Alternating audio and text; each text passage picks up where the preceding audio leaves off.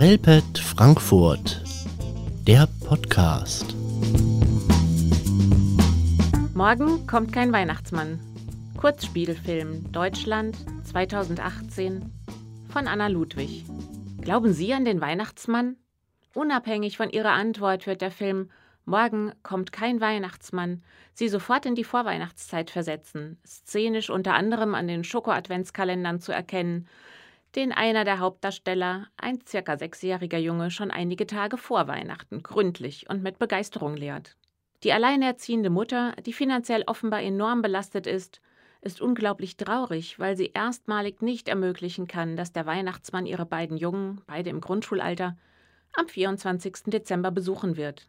Den Jungen entgeht die Traurigkeit der Mutter nicht. Wenn ein Weihnachtsmann für die Mama so wichtig ist, so beschließen sie, dann werden sie ihr eben heimlich einen organisieren und sie somit an Weihnachten überraschen.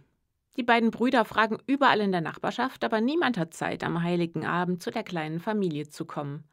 Auch die Mutter sucht weiter nach einem bezahlbaren Weihnachtsmann. Aber ihre Suche gestaltet sich ebenfalls schwierig. Schließlich geben alle drei resigniert und frustriert auf.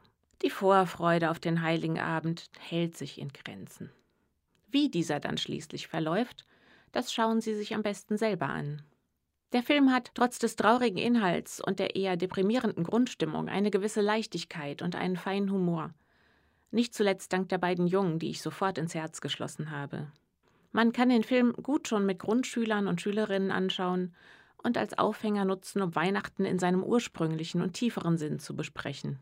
Selbst der Aspekt der interreligiösen Verständigung wird gestreift und vielleicht gibt der Film sogar den Anstoß, um gemeinsam in der Klasse ein Weihnachtslied zu rappen.